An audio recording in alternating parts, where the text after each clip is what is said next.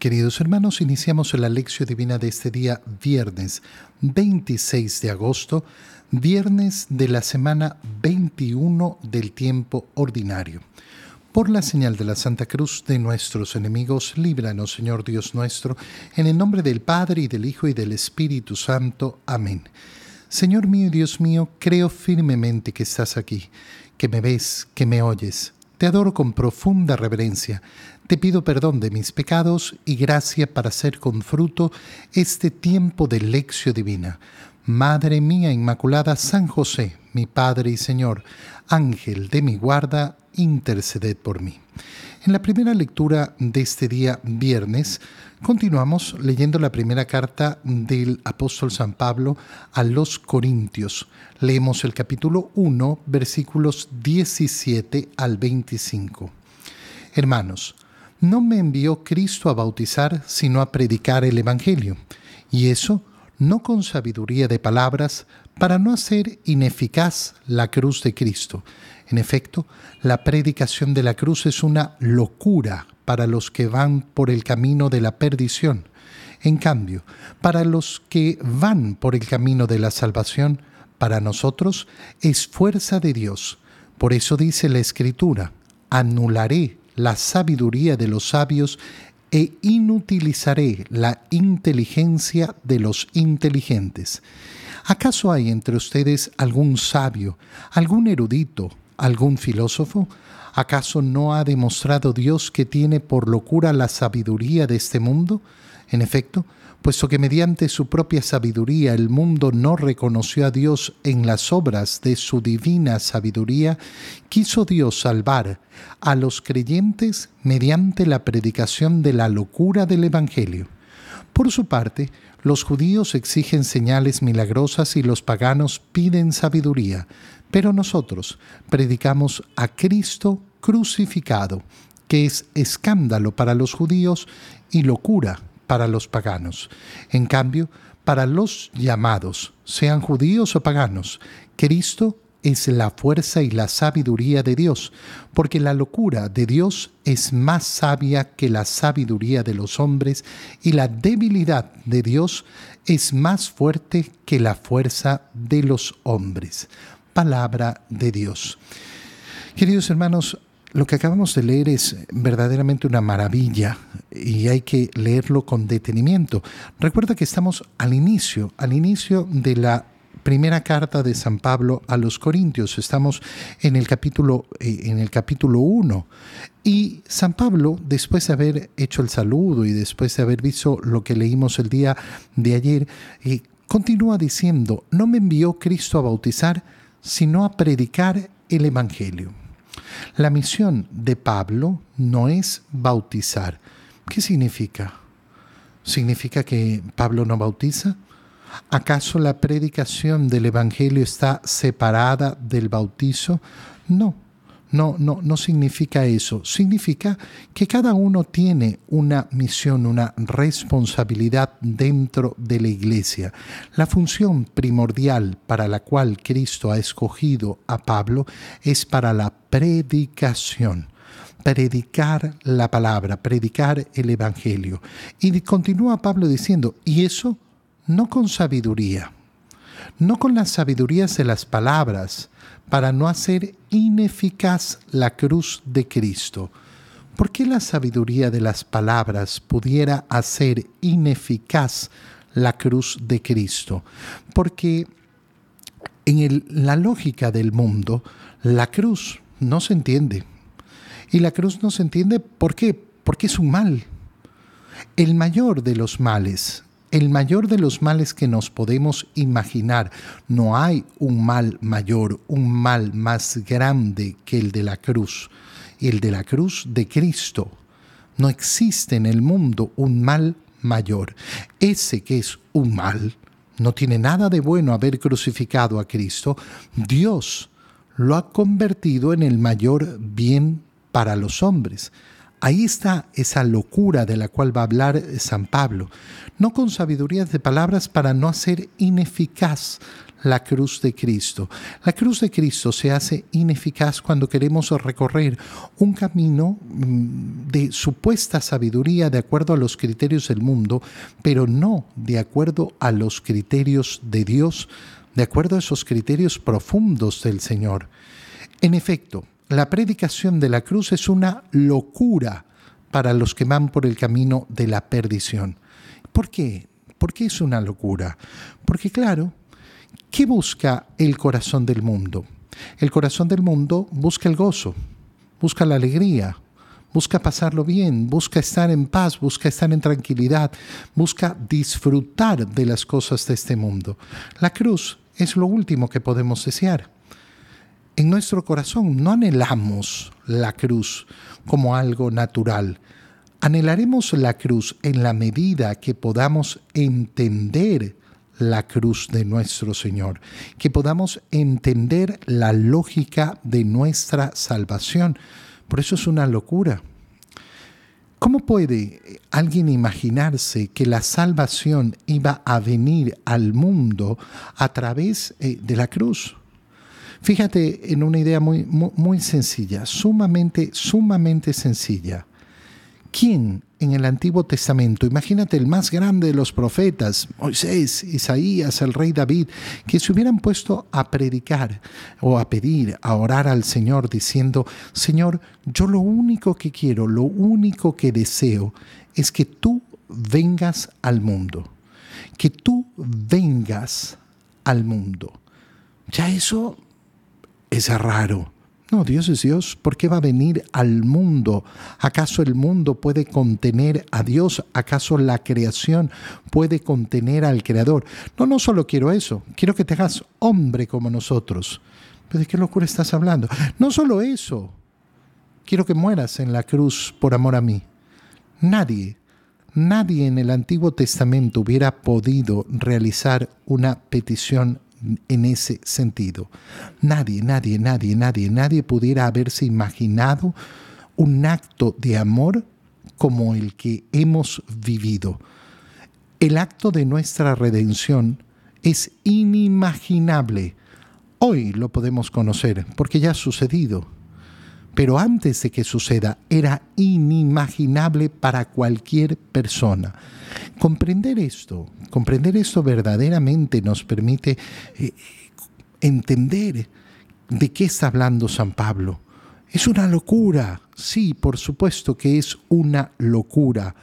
Es una locura para los que van por el camino de la perdición. En cambio, para los que van por el camino de la salvación, es fuerza de Dios. ¿En qué consiste esa fuerza de Dios? Muy sencillo, ya te lo he dicho aquello que para el mundo es una locura, aquello que para el mundo es lo que no queremos, aquello que es el mal, el mal de la cruz, Dios es capaz de convertirlo en el más grande de los bienes. Porque no hay nada imposible para Dios. Piénsalo de esta manera. El demonio quería que crucificaran a Cristo.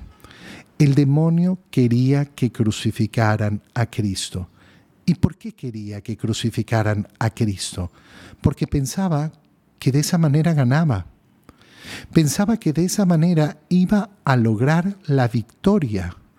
Y no la ha logrado. No, claro que no la ha logrado. No ha logrado la victoria el demonio. ¿Y qué es lo que ha logrado entonces? Nada. Ha perdido todo en la cruz lo ha perdido todo, pensando que estaba ganando. ¿Por qué? Porque el demonio funciona con la lógica del mundo. Por eso continúa San Pablo y dice, esto dice la Escritura, anularé la sabiduría de los sabios, inutilizaré la inteligencia de los inteligentes. La sabiduría del mundo sirve para muchas cosas, pero no para comprender la salvación. Por eso cuando una persona te dice, ay, pero eh, la fe no es comprobable, ¿de acuerdo a qué criterio? ¿De acuerdo a qué criterio no es comprobable? La existencia de Dios no es comprobable. ¿De acuerdo a qué criterio? ¿Al criterio de la ciencia experimental? No, no, no, posiblemente no vas a poder medir a Dios, no vas a poder experimentar a Dios, no vas a poder replicar el experimento de Dios. no vas a poder replicar, a ver, si Dios existe, entonces creémoslo de nuevo. No puedes crear lo que no es creado. Entonces no se va a aplicar a Dios la ciencia experimental. Vamos a tener otras vías de acceso a Dios. Eso es lo que el mundo no quiere comprender. No, yo solo creo lo que veo, yo solo lo que experimento, lo que toco. Bueno, eso te deja afuera de una gran parte de la realidad de nuestra existencia, pero de una gran parte. Y por eso continúa San Pablo y dice, miren, entre ustedes no hay ningún sabio, ningún erudito, ningún filósofo. Dios, que tiene por locura la sabiduría de este mundo. Es decir, la sabiduría de este mundo es la verdadera locura. Aquel que pretende ganarse este mundo, no, lo importante es vivir bien, lo importante es asegurarse el futuro, lo importante es las cosas de este mundo. Ese está loco. Yo lo eh, expreso de una manera a veces un poco, un poco dura y digo, mire, es que vivimos de verdad en un estado de esquizofrenia, de esquizofrenia porque de verdad vivimos imaginando locuras y creyéndonos las locuras que imaginamos. Los judíos exigen señales, los paganos piden sabiduría. Nosotros predicamos a Cristo crucificado, que es escándalo para los judíos. ¿Por qué escándalo? ¿Cómo Dios va a morir en la cruz? en cambio es locura para los paganos que estás hablando, cómo va a morir un Dios en la cruz. Pero Cristo es la fuerza y la sabiduría de Dios, porque la locura de Dios es más sabia que la sabiduría de los hombres. En resumen, ¿tú y yo creemos en una locura? Sí. ¿Somos medio locos? Sí. Creer en Dios requiere esa locura, esa locura que nos lleva a la verdadera sabiduría, al verdadero conocimiento. En el Evangelio Continuamos leyendo el Evangelio de San Mateo capítulo 25 versículos 1 al 13. En aquel tiempo Jesús dijo a sus discípulos esta parábola. El reino de los cielos es semejante a diez jóvenes que tomando sus lámparas salieron al encuentro del esposo. Cinco de ellas eran descuidadas y cinco previsoras. Las descuidadas llevaron sus lámparas, pero no llevaron aceite para llenarlas de nuevo. Las previsoras, en cambio, llenaron cada una un frasco de aceite junto con su lámpara. Como el esposo tardaba, les entró sueño a todas y se durmieron. A medianoche se oyó un grito, Ya viene el esposo salgan a su encuentro. Se levantaron entonces todas aquellas jóvenes y se pusieron a preparar sus lámparas, y las descuidadas dijeron a las previsoras, dennos un poco de su aceite, porque nuestras lámparas están apagando. Las previsoras les contestaron, no, porque no va a alcanzar para ustedes y para nosotras. Vayan mejor donde lo venden y cómprenlo. Mientras aquellas iban a comprarlo, llegó el esposo y las que estaban listas entraron con él al banquete de bodas y se cerró la puerta. Más tarde llegaron las otras jóvenes y dijeron, Señor, Señor, ábrenos. Pero él les respondió, yo les aseguro que no las conozco. Estén pues preparados, porque no saben ni el día ni la hora. Palabra del Señor. Continuando con, ese, eh, con esa disertación que está haciendo el Señor sobre el estar preparados, sobre el estar vigilantes. Ya lo leíamos ayer, estad en vela, velen, velen y estén preparados, porque no saben el día ni la hora, porque no saben el futuro, porque no lo saben, no lo van a saber. Y entonces, ¿qué les dice eh, el Señor? Les dice una parábola a sus discípulos. El reino de los cielos es semejante a diez jóvenes que tomando sus lámparas salieron al encuentro del esposo. ¿Cuál es esta escena? Esta escena es eh, esa, eh, esa forma de la boda judía, donde en primer lugar se realizaban los desposorios.